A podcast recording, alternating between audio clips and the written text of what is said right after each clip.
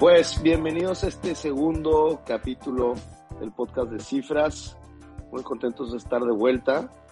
Eh, el día de hoy tenemos el honor de contar en nuestras, en nuestras filas con Alejandro Hernández, un gran amigo, este, eh, dentro de su gran currículum están los estudios políticos y de gobierno, eh, comunicación, políticas públicas.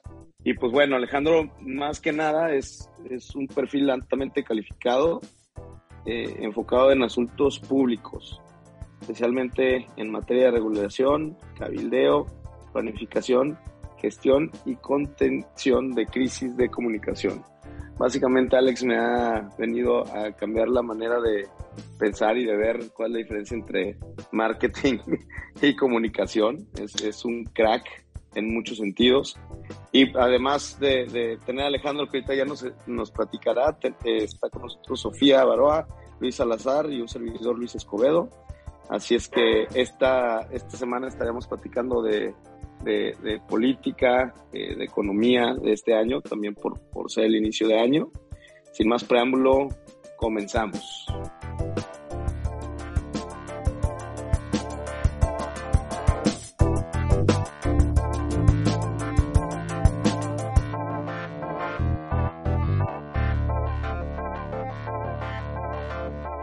pues muchas gracias por, por acompañarnos en, este capítulo.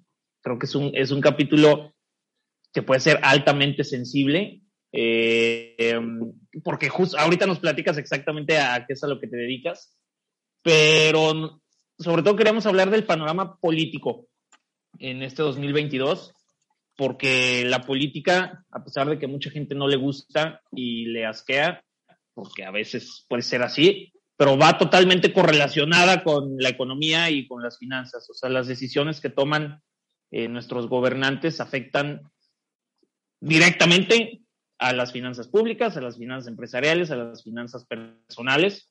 Entonces, eh, pues muchas gracias por, por, estar aquí y antes de pues, entrar de lleno al tema, si nos puedes platicar exactamente a qué te, a qué te dedicas y, por qué estás tan enterado y tan involucrado en, el tema político mexicano. Eh, bueno, muchas gracias, Sofía. Luises, eh, les agradezco la invitación. Estamos empezando el año platicando de política porque, digamos, se deciden muchas cosas rumbo al 2024. Naturalmente, todos y todas estamos eh, pues con esta esfera del futuro con qué va a pasar. Eh, yo principalmente me dedico a asesorar a gobiernos locales, a legisladores nacionales o federales y también de corte local. Eh, también trabajo con empresas de la iniciativa privada, ayudándolos en materia de riesgo país. Es decir, son industrias altamente reguladas. Podemos hacer referencia a instituciones bancarias, instituciones financieras, eh, podemos hablar de aeronáutica, eh, farmacéuticas y energéticas, eh, que son industrias donde existe un entramado institucional donde ellas se pueden estar moviendo. Entonces, naturalmente, pues poseen intereses muy particulares y de alguna u otra manera su modelo de negocio está basado en las reglas de juego que se establecen. Entonces, pues bueno, tengo que estar o tenemos que estar porque soy parte de una firma que se llama Doxa. Eh, tenemos que estar monitoreando cuáles son los intereses que está saliendo en medios de comunicación, qué está pasando en las cámaras, tanto de senadores como de diputados, eh, si eso tiene implicaciones directas o indirectas con la forma en que operan estos negocios. Eh, y bueno, pues al final, al final lo que tratamos es de ser un agregador de información eh, y a través de ese agregado de información, eh, pues recomendar cuáles son las acciones a seguir para que sus negocios estén eh, operando como desean. Y en el caso político, pues que digamos que las agendas se transformen en beneficios eh, para la ciudadanía en general y pues eso me implica estar todo el día este, checando medios de comunicación, checando plataformas digitales, eh, pues un poquito estar revisando qué está pasando en términos institucionales, eh, con comunicados, publicaciones en los diarios oficiales de la federación, de el diario oficial local en los estados específicamente. Y pues bueno, eso, eso es un poquito de lo que hago en mi día a día, pero además pues soy un apasionado eh, de estar viendo qué sucede en la política, porque bien comentas, pues es un asunto de todos eh, y es importante pues estar informado, sobre todo para emitir eh, opiniones valiosas a la hora de tomar decisiones. Las cosas no son a lo mejor como, como quisiéramos que fueran, pero pues las cosas son como son y pues hay que empezar a desmenuzarlo. Buenísimo. Digo, y, y, y, y por, por, por grande que parezca esta descripción, Alex, o sea, creo que gran parte de tu chamba y gran parte por lo cual eres tan bueno es porque estás informado de todo. A mí me impresiona cada plática que tengo con Alex es, o sea, tiene toda la noticia al día y pues eh, eh, evidentemente porque tienes que estar bien informado para poder llevar a cabo tu quehacer profesional. Entonces, este, eh, muchas gracias por estar aquí, de verdad. Ahorita mencionaste algo muy importante, viene el 2024, se termina un periodo de, este, de pues una, una gestión y, este, y pues este año termina siendo el que viene preparando el que sigue, que vienen campañas políticas y vienen como muchas agendas este, políticas que son importantes. Y pues bueno, ¿por qué es importante hablar de esto? Porque si bien hablamos el episodio pasado de, de, cómo vemos la perspectiva de cara a este año, eh, también, eh, como dice mi tocayo, es importante ver este, todo el tema político para poder entonces concluir este, toda la situación macroeconómica que dentro de ella está este, el tema político mexicano. Entonces, este, si quieren, comenzamos con los primeros temas que tenemos preparados. Por acá, Sofía, Luis, creo que están en... Sí, gracias, gracias Alex. Y a mí me gustaría ver si, si nos ayudas a, a recapitular qué pasó en el 2021. Fue un año, pues, no tan político, por así decirlo, porque no hubo tanta campaña, pero siento que hubo varias, pues varias cosas duras en el INE y en otras varias organizaciones. Igual recapitular qué pasó en el 2021 y bueno, pues lo que vamos a decir aquí del 2022 finalmente son expectativas, es como lo financiero. No sabemos qué va a pasar el día de mañana, tampoco en lo político, pero más o menos queremos ver cuál es el panorama y qué está viendo Alex por esos rumbos. Sí, a ver, eh, en el 2021, eh, paradójicamente, eh, si bien no son elecciones presidenciales o gubernamentales en el caso de Jalisco, pues hubo mucha, digamos, esta, estas, estas dos particularmente, o sea, en el territorio en el que habitamos, pues generan mucha expectativa. Eh, si bien el año pasado, 2021, no tuvimos una elección presidencial, sí tuvimos eh, varias elecciones de corte subnacional o estatales en otros estados. Eh, bueno, a ver, fueron más de, de 10 elecciones el año pasado a, nivel, a nivel gubernatura. déjenme eh, corroborar exactamente cuáles fueron, eh, pero en realidad muchas cosas de lo que sucede a nivel local tienen implicaciones de corte nacional. Eh, miren, por ejemplo, estuvo Baja California, Baja California Sur, Campeche, Chihuahua, Colima, Guerrero, Michoacán, Nayarit, Nuevo León, Querétaro, San Luis Potosí, Sinaloa, Sonora, Tlaxcala y Zacatecas. no es cosa menor. Eh, durante muchas de estas elecciones, muchos perfiles eh, fueron llegando a los poderes ejecutivos estatales. Eh, Morena, digamos, como partido en gobierno, fue ampliando también su base de personas gobernadas bajo esas siglas de partido político. Entonces, bueno, pues a nivel subnacional, pues estuvo bastante movidito, pero también eh, terminamos, digamos, el, la segunda mitad del año con un conflicto que incluso antecede a esta cosa que, que decimos la revocación de mandato, ¿no? Que está, que está proponiendo el presidente.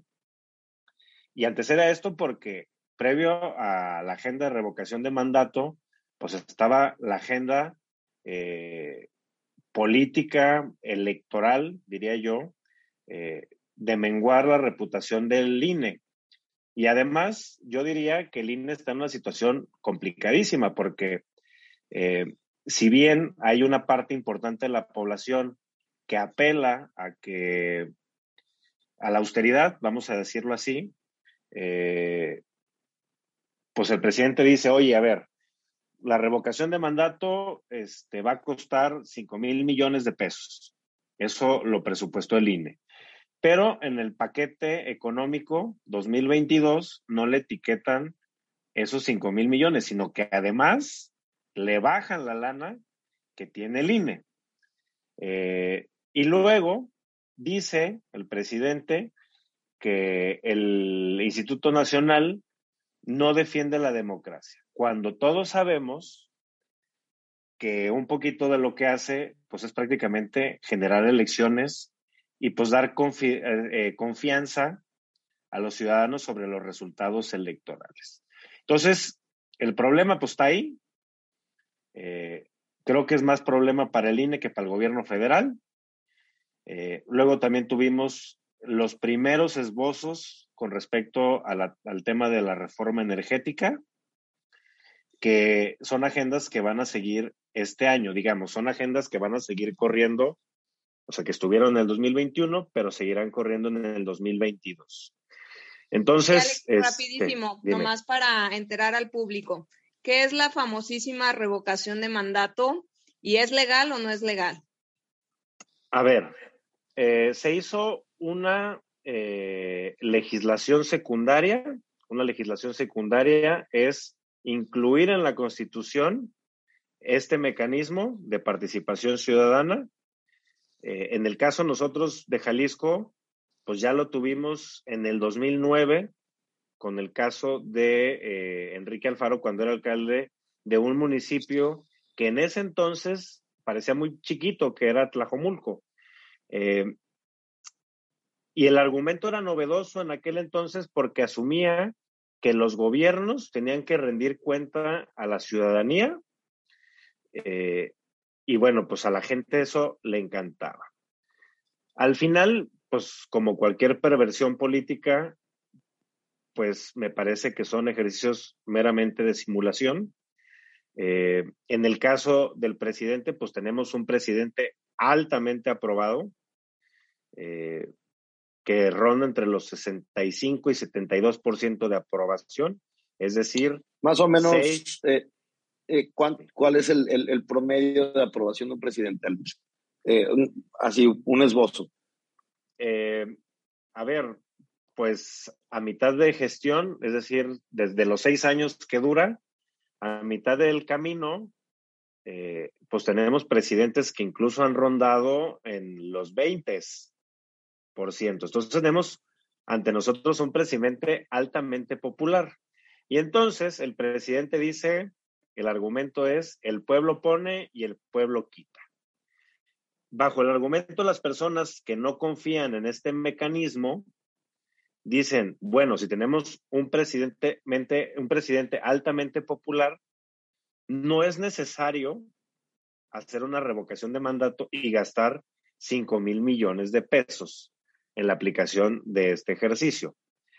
Luego, vamos a hablar de los abogados.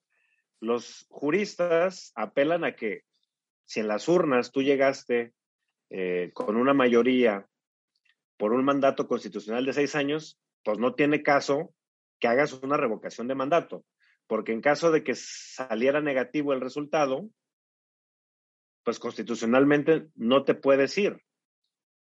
Entonces, yo creo que apela más a una estrategia política electoral que realmente a una implementación del, del mecanismo como tal.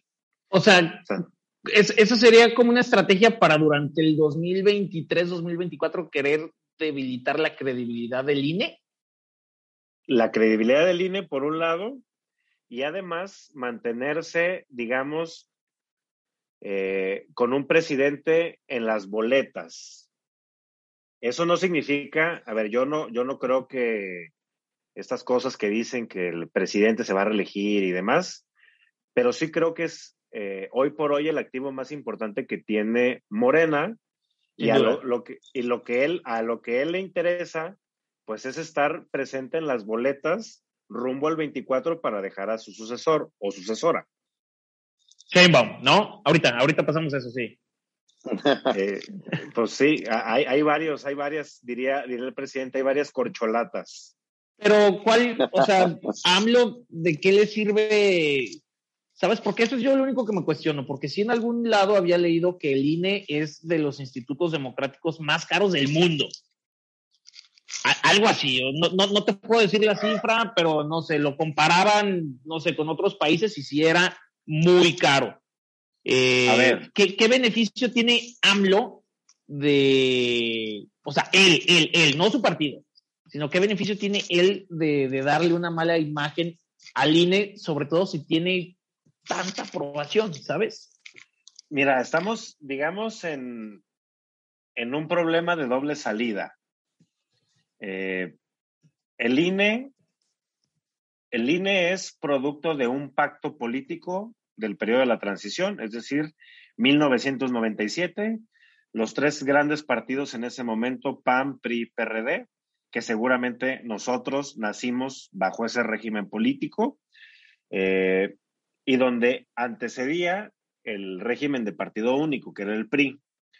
Ante la, cuando empiezan a aperturar el régimen, eh, había un elemento de desconfianza ante el encargado de hacer las, eh, las elecciones. En ese momento las organizaba y las llevaba a cabo la Secretaría de Gobernación.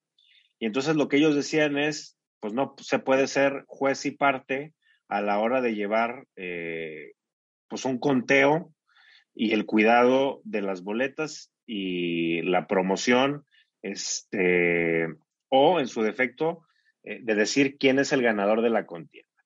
Entonces, el INE surge a partir de ahí, en ese entonces era el IFE. Y entonces nos escuchamos ahí como medio viejillos cuando de repente a nuestros hermanos más chicos, o nuestros primos, o nuestros sobrinos decimos, oye, préstame tu IFE. Bueno, pues ese IFE hoy es el INE. Eh, el razonamiento inicial para que existiera el INE y en ese momento el IFE era organizar elecciones de forma imparcial. Y luego, pues ¿Qué año estamos hablando? Este, del 97. Esa, digamos, es, es su, su, su razonamiento fundacional, o sea, así nace y esa es la única tarea que tiene específica que va a realizar. Luego entonces, este, se empezaron a hacer como esta especie de premios de consolación. Esos premios de consolación se llaman reformas políticas electorales. Y entonces decían, a ver, y pongo el claro ejemplo del 2006, en esta elección eh, entre Felipe Calderón y el hoy presidente Andrés Manuel, en su primera vez. Eh, y bueno, recordemos que hubo mucha lana de ciertos grupos empresariales, particularmente del Consejo Coordinador empresarial, que digamos, pues son prácticamente los hombres más ricos y poderosos de este país, son, digamos, los dueños del dinero. Eh, naturalmente, una persona tan popular como en ese entonces era el jefe de gobierno, que era Andrés Manuel, de la Ciudad de México, eh, pues no lo veían con buenos ojos en términos discursivos, generaba mucha incertidumbre, venía una ola importante de gobiernos de izquierda en América Latina. Y entonces, pues un poquito como que prendieron las alertas y empezaron a sacar spots publicitarios, ¿no? Y entonces los veíamos a través de televisión nacional eh, y eran estas cosas de, eh, es un peligro para México, ¿no? Esto que todos conocemos, que es historia reciente. Y entonces, pues pierde la elección Andrés Manuel y proponen hacer cambios a la reforma política electoral. Y entonces dicen, pues eh, las televisoras, como son concesiones del Estado, tienen que garantizar este, espacios equitativos de spots oficial para todos por igual. Y entonces, eh, pues cada es vez... cuando viene el pedo con Ferris de Con y se hace el desmadre. Exacto, pero entonces le vas agregando una piedrita más salina en sus atribuciones, porque ellos tienen que definir cuánto se establece como reparto de spots. Luego, pasamos al caso del 2012 con Monex. ¿Se acuerdan del caso de las tarjetas Monex Soriana con Peña Nieto? Sí, claro, claro. Y entonces, pues vemos un desvío de recursos de un montón de lana y entonces le agregamos otra piedrita al costal del INE y decimos que ahora el INE es el encargado de fiscalizar los recursos que se hacen, o sea, o que se ejercen durante las elecciones. Y entonces hemos ido engrosando, digo ya para responder la, pregunta de Luis, hemos ido engrosando las tareas que, que tiene que realizar el INE. O sea, antes era nomás organizar elecciones, ahora es fiscalizar, eh, fiscalizar medios de comunicación. O sea, entonces un montón de cosas se le han estado metiendo a las atribuciones del INE, que naturalmente pues, necesita más lana para operar. Y eso es hoy lo que, lo que bajo el manto de la austeridad republicana que asume Andrés Manuel, pues tiene un poquito este, de sentido decir, oye, pues se están pasando de lanza por los presupuestos que están manejando. Y pues naturalmente, como cualquier institución humana y acaparada por ciertos grupos, pues también este, pues han llegado a un punto donde pues se han sobrepasado. No, y se han sobrepasado, también, también hay que decirlo, pues han tenido este, abusos en, términos económicos, eh, pero yo creo que el INE sigue siendo una institución altamente confiable, altamente necesaria, porque hoy por hoy no podemos dejar en manos de un de, un gobierno central eh, la elaboración de las elecciones. Entonces, eh, yo creo que no es ni azul ni rojo, sino vamos buscando ahí un punto intermedio. Creo que los excesos en términos presupuestarios sí han sucedido, pero creo que dañar al INE también es dañar un poquito ahí lo que, lo que ha pasado en términos este, de la historia reciente mexicana. Oye, mi Alex, y a todo esto del INE, digo que ya medio, medio diste la, la pista, si crees, digo, ahí está como equipo Ebrard contra equipo Sheinbaum, que es mucho de lo que se lee en, en, redes. Ebrard, que es ahorita el secretario de Relaciones Exteriores, y Sheinbaum, la, pues la jefa de gobierno de, de la Ciudad de México. Tú sí notas esa gran eh, como empuje. Cargada. sí, o sea, que, está, que AMLO está súper cargado a impulsar a, a Sheinbaum. A ver, yo, mira, esto creo que parece, ni siquiera tendría nada que ver con lo que estamos platicando, pero yo sé que también a la gente le gusta el mitote. Eh, la reivindicación del mitote es algo que se ha perdido con el tiempo Por favor. y hay que volver a impulsarlo. Eh, la relación de Claudia con el propio presidente es incluso de corte fraternal. Ella fue la encargada de la, de, la, de la cartera administrativa cuando él fue jefe de gobierno en el área de medio ambiente. Es una relación muy, muy añeja. Eh, yo diría que incluso es como la sobrina del propio presidente, ¿no? O sea, de ese nivel es eh, el cariño que se tienen eh, y hemos visto también que la jefa de gobierno un poquito se ha alineado a las políticas presidenciales, como una muestra de lealtad. Eh, entonces, no, no, no, lo, no lo descartaría, no lo descarto.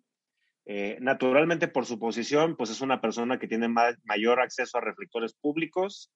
Eh, por gobernar la Ciudad de México, pues, digamos, tiene agenda llena en las páginas de medios de comunicación, en televisión y demás.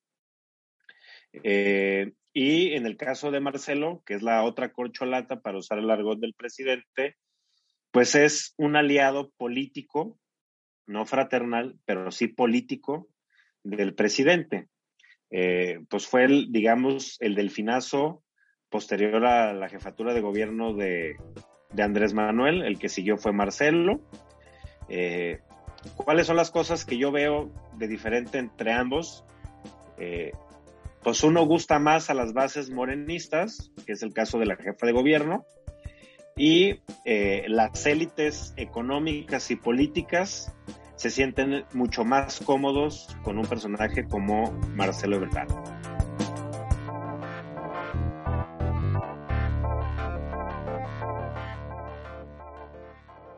Se podría decir que, que dentro de estas, o sea, dentro de esta preelección de quién será el candidato Morena, es, es posible eh, decir o anticipar, eh, así como, con temor a equivocarnos, pero que se está decidiendo la presidencia de, de, de las siguientes elecciones?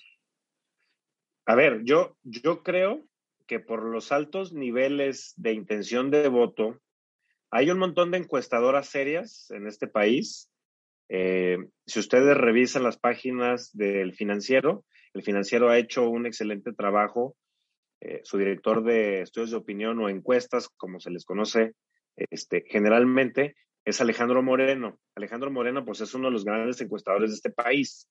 Eh, si hoy fueran las elecciones, prácticamente Morena no tiene rival. las elecciones como bien dice Chinos, se van a decidir internamente. O sea, quien salga ungido de esos dos, prácticamente es el próximo presidente de este país. sí, justo eso yo te iba a preguntar. O sea, ¿ves a alguien de oposición así, medio, medio que digas, pues bueno, igual y si se une con, con los demás, se le podría acercar o no? Porque, digo, desde mi punto de vista, la oposición ha hecho un pésimo trabajo. Ah, y no solamente en los últimos dos años, perdón, no tres, sino en las últimas seis décadas. Entonces, ¿ves ahí alguna posibilidad? Mira, yo creo que eh, Andrés Manuel es más producto y consecuencia que, que causa fundamental, ¿no? O sea, eh, creo que él llega O sea, sí, pues, claro. él, eh, o sea, él llega por una serie de malas decisiones gubernamentales a lo largo de mucho tiempo. Eh, mucho cansancio generalizado, eh, muchas cosas, ¿no? Que, podríamos aventarnos aquí en cantidad de tiempo.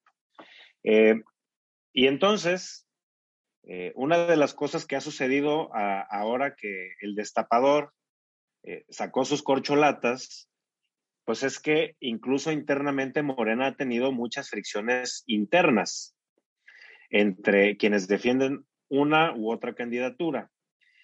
Eh, y entonces, pues eso puede minar o puede traer repercusiones para Morena, pero afortunadamente, este, para Morena, en este caso, la oposición no ha encontrado qué camión lo atropelló y eso permite que Morena siga siendo el favorito para rumbo al 24, ¿no? Entonces, este, pues bueno, tenemos a un PRI que está a punto de desaparecer en este año de elecciones. Eh, tenemos un PAN que prácticamente su, su líder, que se llama Marco Cortés, digo, les digo el nombre porque seguramente nunca más lo van a volver a escuchar. Eh, o sea, y el, y el, y el, no, más porque tenemos los micrófonos apagados, güey, pues de risa. Claro. Y luego está el PRD, que bueno, pues está en su supervivencia, ¿no? Entonces. ¿Y los bloggers? Y los bloggers del verde. Los del verde. Sí. Que, naturalmente el verde, eh, digamos, vamos a usar términos financieros, si fuera una empresa que sale a bolsas, hiciera una IPO, prácticamente yo le metería toda mi lana al verde. Es alguien que ha sabido, es alguien que ha sabido este, reunirse con tirios y troyanos. Es, es, pues, a ver, desde el 2000 ha sido presidente el verde, o sea, ha llegado a la presidencia desde el 2000, con PAN, con PRI y ahora con Morena. Entonces, es una franquicia porque es una franquicia que tiene dueños, ¿no? El Niño Verde y tiene a su CEO, que es Arturo Escobar, este, ¿no? Y tiene a su director de comunicación y tiene a su director de finanzas y demás. Eh, es una camarilla que ha sabido eh, pegarse a los vientos favorables para después vender su cariño caro. Entonces, si fuera una empresa, yo le metería mi lana ahí. Por favor, no es una empresa. no le meto su metáfora quede metáfora. Sí, sí, sí, por favor, no lo hagan. No, inviertan en ellos. No se dejen engañar. No, digamos que la apuesta está, o sea, han sido, como tú dices, ¿no? Han sido eh, buenas rémoras de los tiburones que llegan a, las, a, la presidencia, ¿no? Siempre están en el lugar adecuado, en el momento adecuado, y en gran parte es porque saben hacerlo, ¿no? Yo, yo, y yo me imagino, eh, digo, ahorita poniéndonos serios otra vez, yo me imagino esta, esta escena donde la oposición no se levanta, como el meme este de los Simpsons, donde está, ah, ah, donde dicen, déjenlo, ya está muerto. Eh, eh, prácticamente la oposición está así.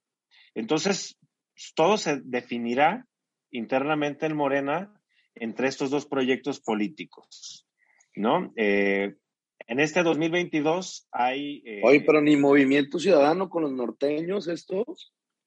Mira, Movimiento Ciudadano es un caso bastante interesante porque es el, es el partido político con mucho arraigo local que, ha sabido crecer a través de causas. Eh, es, el, es el partido político con mayor crecimiento. Entonces, este, pues bueno, yo, yo me espero, digo, creo que es el único que está planteando una vía solo. Entonces, bueno, yo creo que es importante estarle dando seguimiento pero para el 2024 no, no tiene tampoco posibilidad alguna. ¿eh? Va, a ser, ah. va a ser un gran segundo o tercer lugar. Exacto. Oye, mi, mi Alex, hay un tema que aparte de, de, las elecciones y lo político, que creo que ya va un poquito más enfocado a lo económico, que es la gran reforma eléctrica o la contrarreforma. Tuvimos un capitulito de, de ello, nos lo explicó David Rodríguez, saludos. Y yo digo, no sé, mi percepción, ya ves que AMLO fue hace, que fue a finales, a finales del 2021, fue a Estados Unidos, ¿no? Ajá. ¿No notaste, digo, no sé, dime conspiracionista o como sea, pero ¿no notaste que después de ese viaje ya no ha hablado de eso en las mañaneras, ni en redes sociales, ni ha, ni ha habido otra vez este discurso en Twitter de la energía de la nación y patriotismo eléctrico o, energético? ¿No lo notaste? A ver, eh, vamos a hacerlo desde un análisis más de carácter geopolítico. Eh, naturalmente somos vecinos de Estados Unidos, hay intereses metidos en esta última reforma de la administración de Peña. Eh, es un sector productivo importante para, para los norteamericanos. No dudo que haya estado en la discusión, pero también hay que entender que el propio presidente ha tenido esta comunicación a doble banda.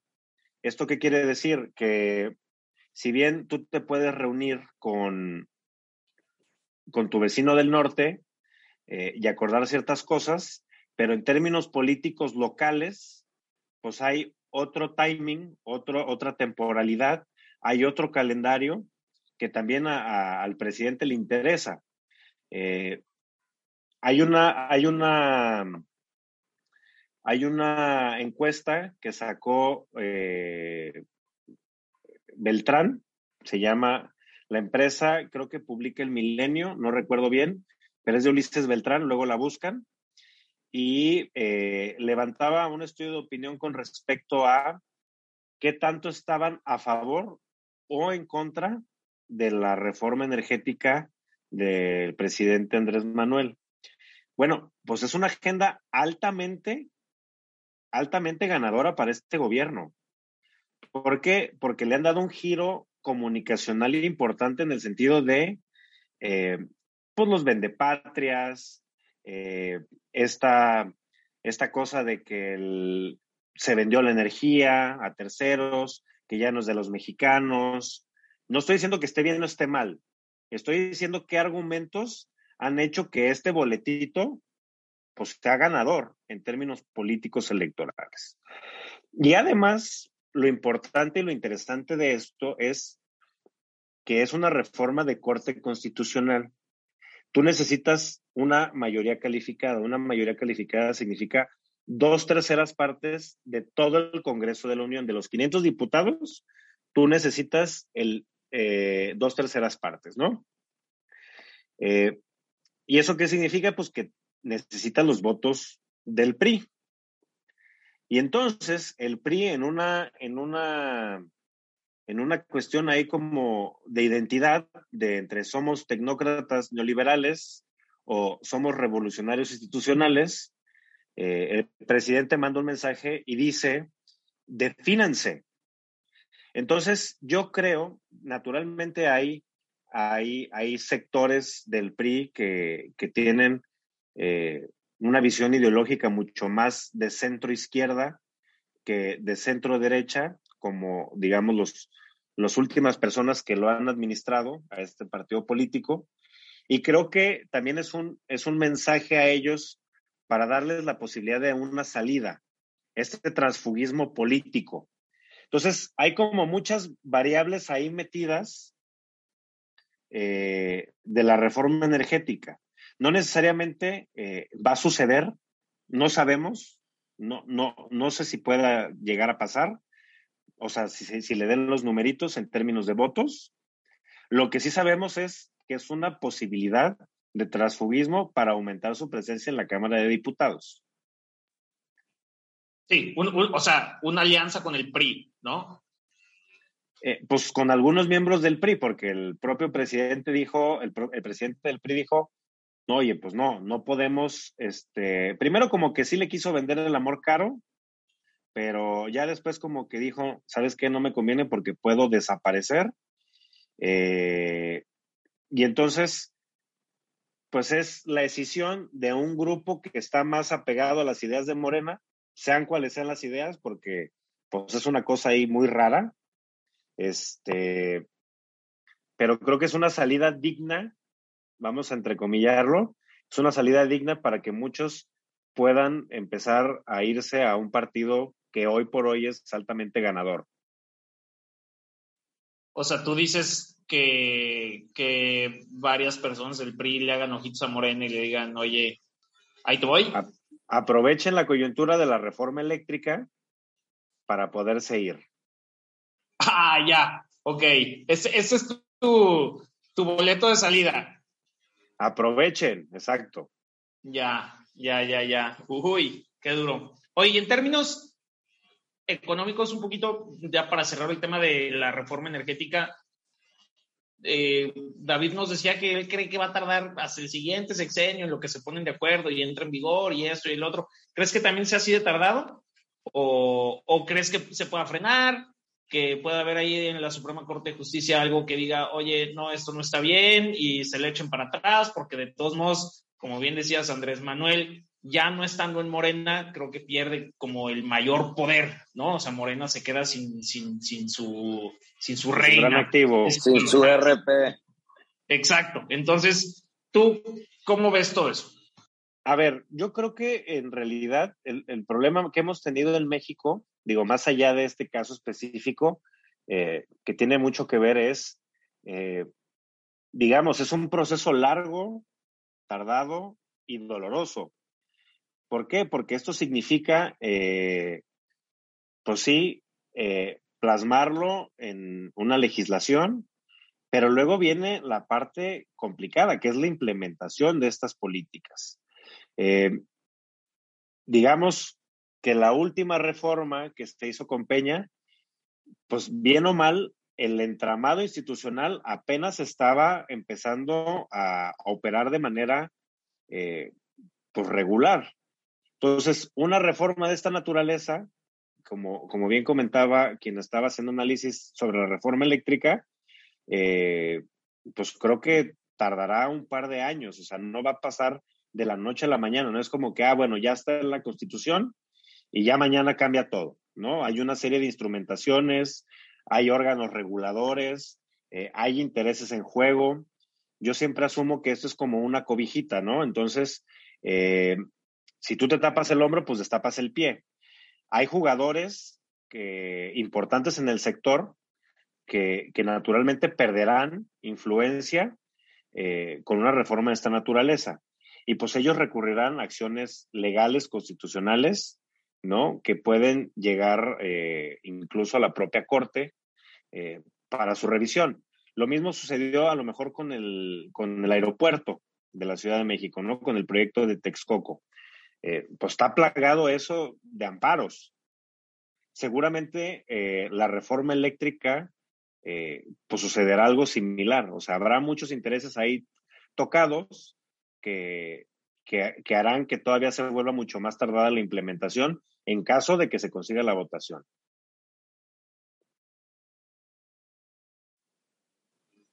O sea, perdón, Tocayo. No, eh, no, me queda claro. O sea, ¿tú ves alguna posibilidad de que no suceda? ¿O para ti es un, es un va porque va? A ver, yo creo que el presidente quiere que vaya. Eh, y esa es la lectura que él tiene. Eh, sin embargo, otra vez, los números no le dan para conseguir la mayoría calificada hoy por hoy. Sin embargo, pues esto puede resolverse a través, eh, digamos, hoy, hoy ya no tenemos al brazo armado de esta administración, que era la WIF, ¿no? Pues que te abre una carpetita y por la mala o por la buena, perdón, te vas, te vas, te vas a, Morena, porque si no, pues boiler. Entonces, este, yo creo que hoy, hoy es incierto el número, o sea, el tablero, el tablero a lo mejor no te da.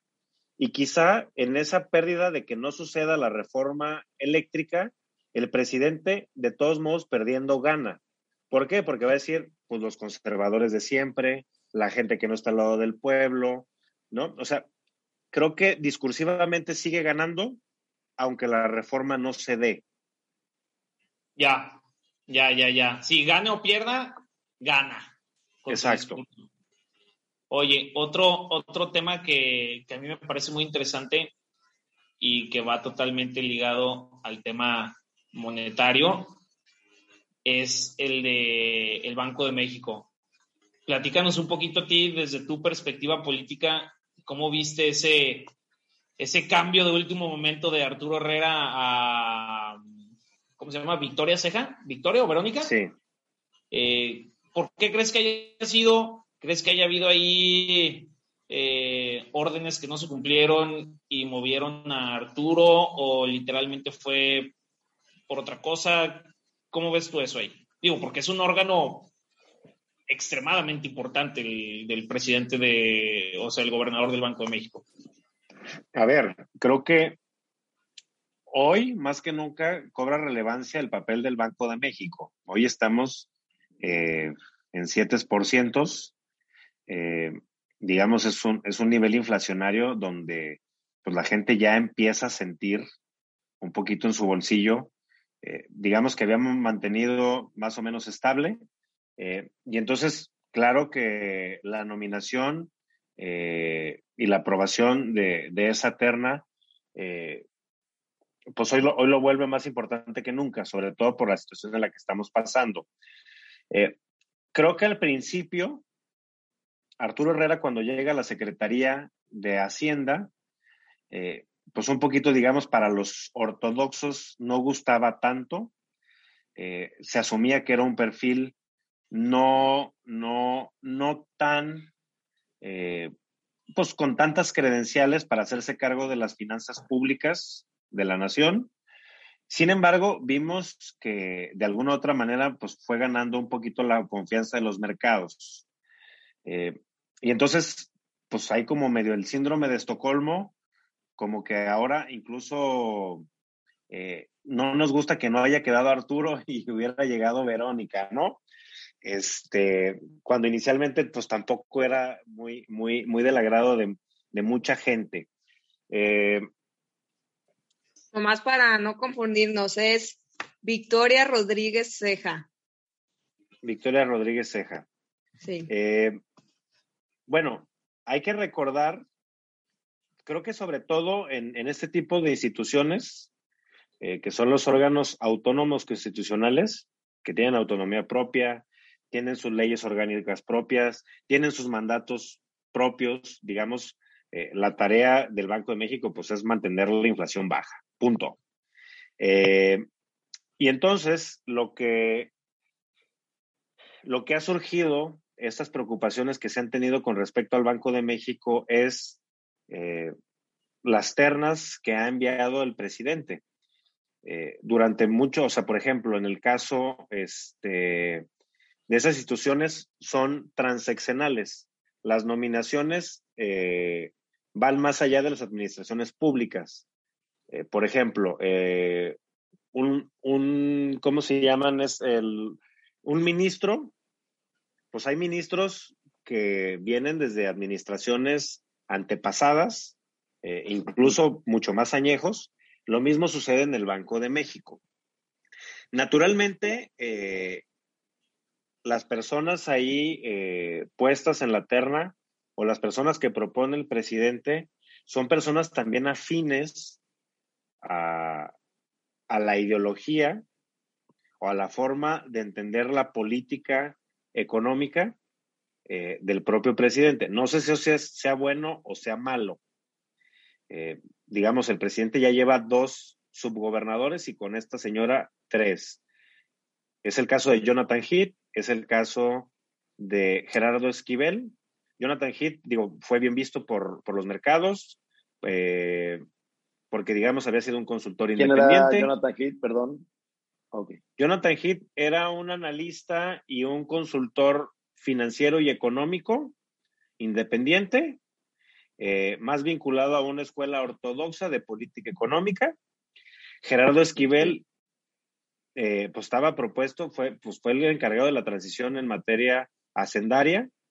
Gerardo Esquivel, pues es un académico muy robusto, pero más vinculado a, a un enfoque heterodoxo este, más de la onda de Joseph Stiglitz y esa, y esa gente. Eh, y ahora, pues, esta señora. Eh, esta señora, pues, generó también ahí un poquito de ruido por las credenciales. Eh, yo digo, no sé, y aquí, aquí valdría la pena a lo mejor que ustedes complementaran el comentario. No sé cómo reaccionaron los comentarios, los mercados, perdón, a, a, que llegara, a que llegara ella. Bueno, se nos fue para arriba el dólar para empezar, ¿no? Sí, sí, sí, el dólar subió muchísimo. Más que nada es como que se sintió que hubo una alteración en la independencia del Banco de México, ¿no? O sea, como que, a ver, estaba ya el camino muy planchado, que, que ya venía Arturo Herrera, y por qué de un día al otro, y luego como que hubo historias contradecidas, ¿no? Como que decían, no, esto ya lo habíamos dicho desde hace semanas, y otros decían, no, esto se supo hoy. Entonces, como que ahí hubo un tema de, de, no saber qué tanta independencia había y por eso pues el dólar se subió. Sí, incluso algunos apelaban a que el propio Arturo no, no, no tenía las credenciales suficientes legales para ser subgobernador del Banco de México. A mí me parece que más es una decisión más de corte político que, que de credenciales. Sí, tú, o sea, ¿tú crees que esa decisión haya sido por incluso algún desacuerdo entre, así diciéndolo, entre AMLO y Arturo Herrera, que le hayan dicho, ah, si no haces esto, te quito de, tu propuesta? Pues no, no, no sé, porque eso sería un poquito ahí medio jugarle al, al brujo, pero yo creo que eh, también tiene que ver, creo yo, con el titular de Hacienda. Eh, no, eran de grupos totalmente distintos y naturalmente al encargarte de las finanzas públicas, creo que no vio con buenos ojos la nominación de Arturo y entonces eligieron un second best. Ok, ok. ¿Tú sí lo ves como el second best? También porque digo, sí fue muy criticado que no tenía esta señora eh, Victoria, Victoria, ¿va? Victoria, pues las credenciales y que no tenía, o sea, que nunca había estado trabajando en, políticas monetarias. Había sido eh, subsecretaria de, de, egresos, ¿no? Pero estaba en Hacienda. Nunca, nunca había estado en el Banco de México ni tenía tanta formación dentro de ello. Sí, tampoco, digamos, tenía eh, elementos en su carrera académica o profesional eh, con respecto a política monetaria. Pero creo que a lo mejor también es, pues, es leal o, o era más cercana al movimiento morenista del propio presidente y pues una de esas por eso se decantó. Ya. Oye, pues, ¿algún último temita que nos gustes eh, comentar eh, para no alargarnos tanto sobre lo que de moda, ¿no? Políticamente eh, 2023-2024.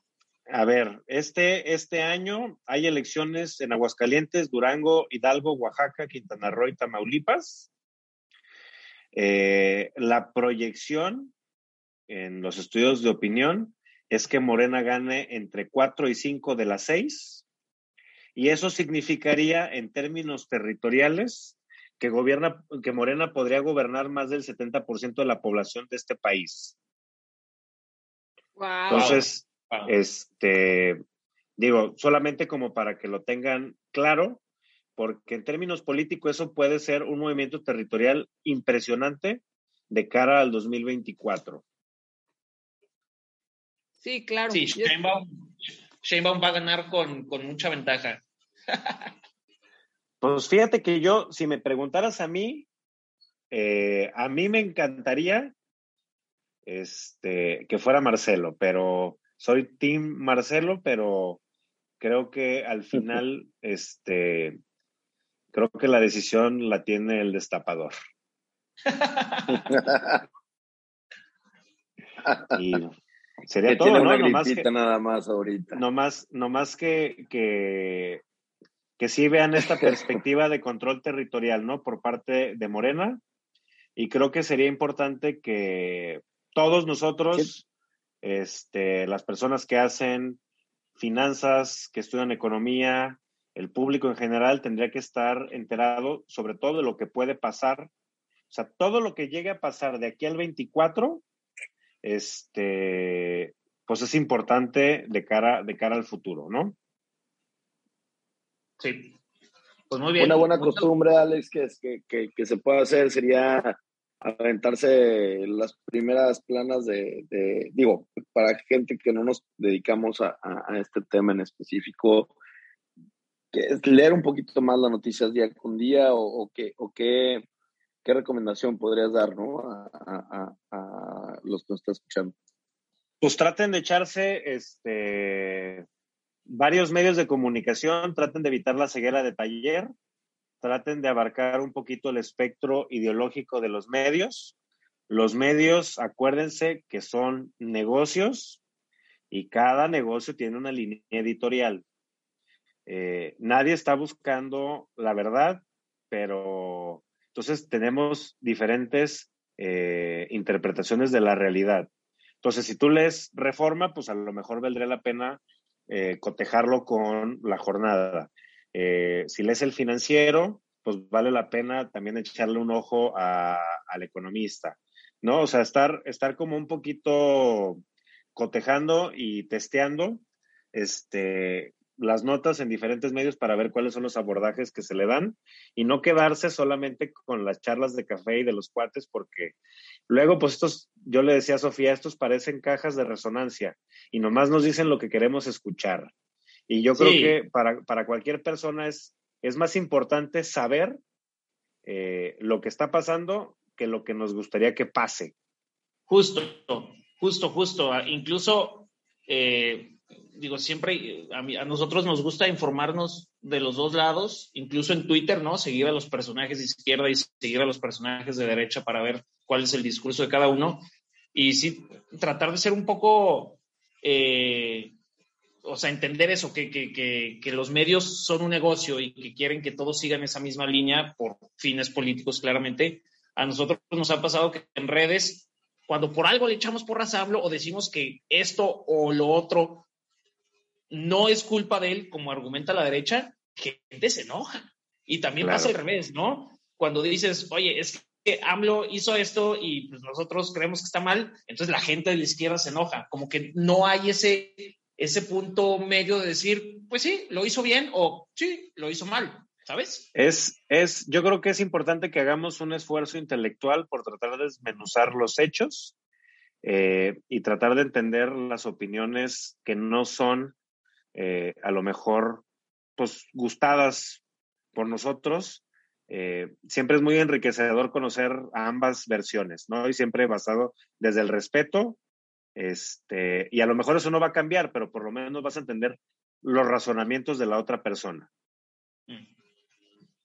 Muy bien, pues Oye, no sé mi si, Alex, si quieren agregar algo más. este, Sí, yo, yo, yo tengo por aquí un, un comentario, bueno, más una, una pregunta este, y es un poquito soltar eh, como la imaginación, a, a echar a andar la imaginación, pero es básicamente eh, AMLO va a terminar su gestión y su administración con 100% prácticamente de COVID, ¿no?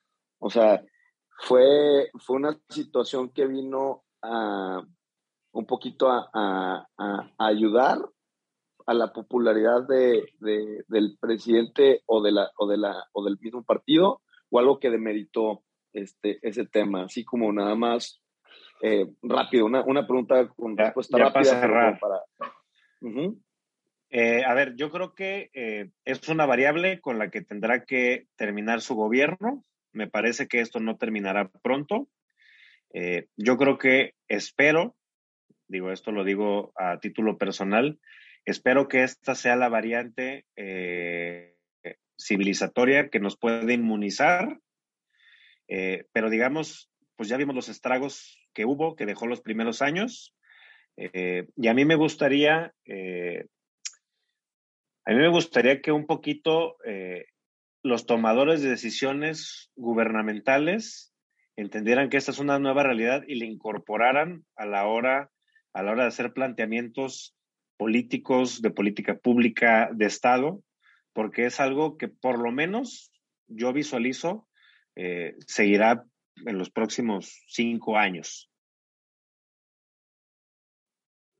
Wow, yo decía en el episodio pasado que jamás me hubiera imaginado que el 2022 lo iniciáramos con cubrebocas y con más pruebas positivas que nunca, pero, pero esperemos que, que eso vaya disminuyendo y, y que cada vez más que nada, lo que tú dices, adaptemos todas las agendas a esta nueva vivencia que es con, con una pandemia.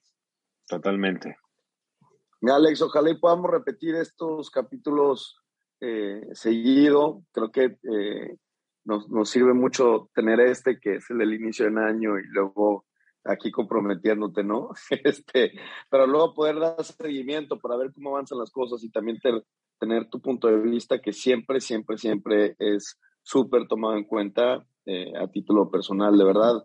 Este, muchísimas gracias. Vamos, vamos a ver si, si se acomoda al rating este episodio. Si les da buen rating, con mucho gusto regreso. Y si no, que, que las reproducciones que las reproducciones me valoren. que, que, el, que, el, pueblo el, pueblo, el, el, pueblo pone y el pueblo quita. Muy bien. Muy bien, muchísimas gracias Alex, gracias por darte el tiempo y, y, y compartirnos. Gracias a ustedes.